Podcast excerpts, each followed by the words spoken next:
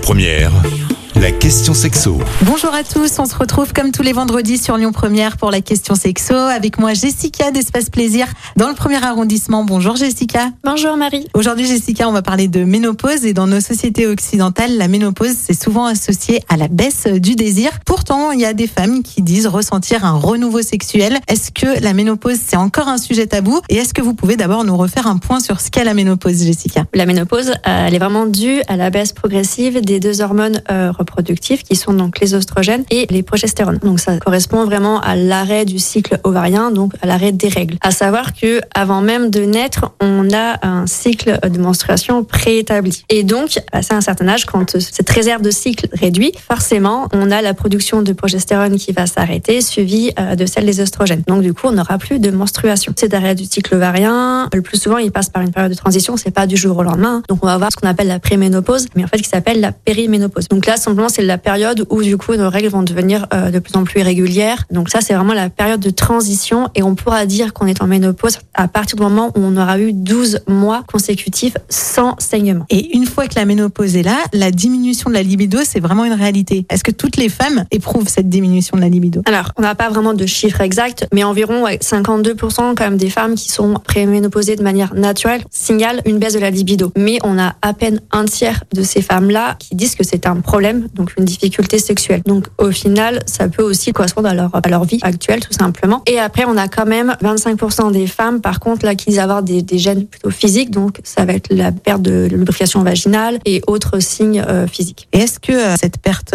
de libido, c'est dû seulement aux hormones?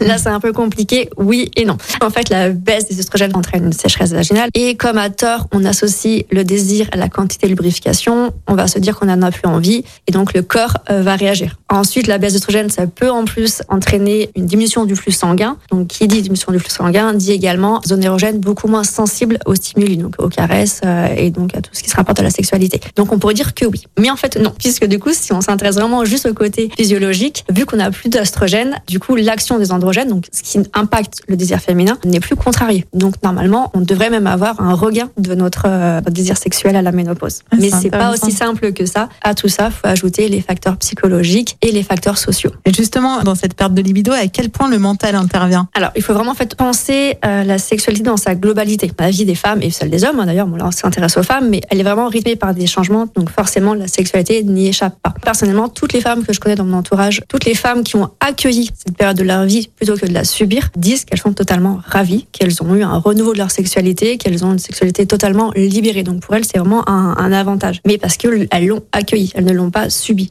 Chaque personne est différente. On peut en fait avoir à côté de ça des problèmes personnels, des problèmes professionnels, du stress, une maladie qui fait que du coup ça va agir sur la, la baisse de la libido. Ce sera pas que la ménopause. De manière, je pense plutôt inconsciente, tout au long de notre vie active sexuelle, avant la ménopause, euh, on a quand même le problème de la contraception. On veut contrôler nos rapports. On est focalisé un peu quand même là-dessus, donc forcément on n'a pas de lâcher prise. Sans lâcher prise, on peut pas euh, vraiment s'abandonner à toutes nos envies et donc être totalement libéré dans notre sexualité. Quand on a la ménopause, on sait qu'on ne pourra plus enfanter. Donc finalement, ça dépend plus de nous, donc on peut se libérer et se concentrer là-dessus. Et comme si c'était pas suffisant, souvent la ménopause, elle arrive quand les enfants euh, prennent leur envol. Donc là, souvent, on a ce qu'on appelle le syndrome du nid vide. On a les enfants qui partent, donc ça peut aussi agir sur la baisse de la libido. C'est vraiment une multitude de facteurs en fait qui vont être en interrelation et qui peuvent créer une baisse de la libido. Est-ce qu'il y a quand même euh, des points vraiment positifs euh, à la ménopause et comment est-ce qu'on garde du désir? Les points positifs, effectivement, c'est que bah, du coup, quand on l'accueille, c'est vraiment de plus être stressé effectivement par cette possible grossesse euh, qui n'était peut-être pas désirée. On peut vraiment vivre notre sexualité sans cette épée de Damoclès au-dessus de nous, euh, qui est la grossesse désirée ou non. Il y a quand même beaucoup de femmes qui se découvrent sexuellement à partir de la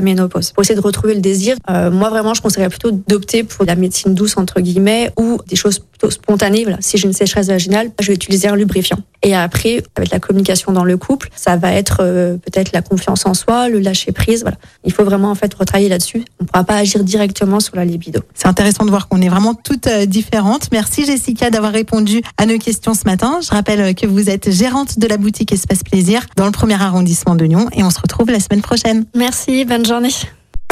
Retrouvez toutes les questions sexo du vendredi sur lyonpremière.fr. La question sexo avec Espace Plaisir, votre love shop depuis plus de 10 ans à Lyon, 16 rue Constantine et sur espaceplaisir.fr. Écoutez votre radio Lyon Première en direct sur l'application Lyon Première, lyonpremière.fr et bien sûr à Lyon sur 90.2 FM et en DAB+. Lyon Première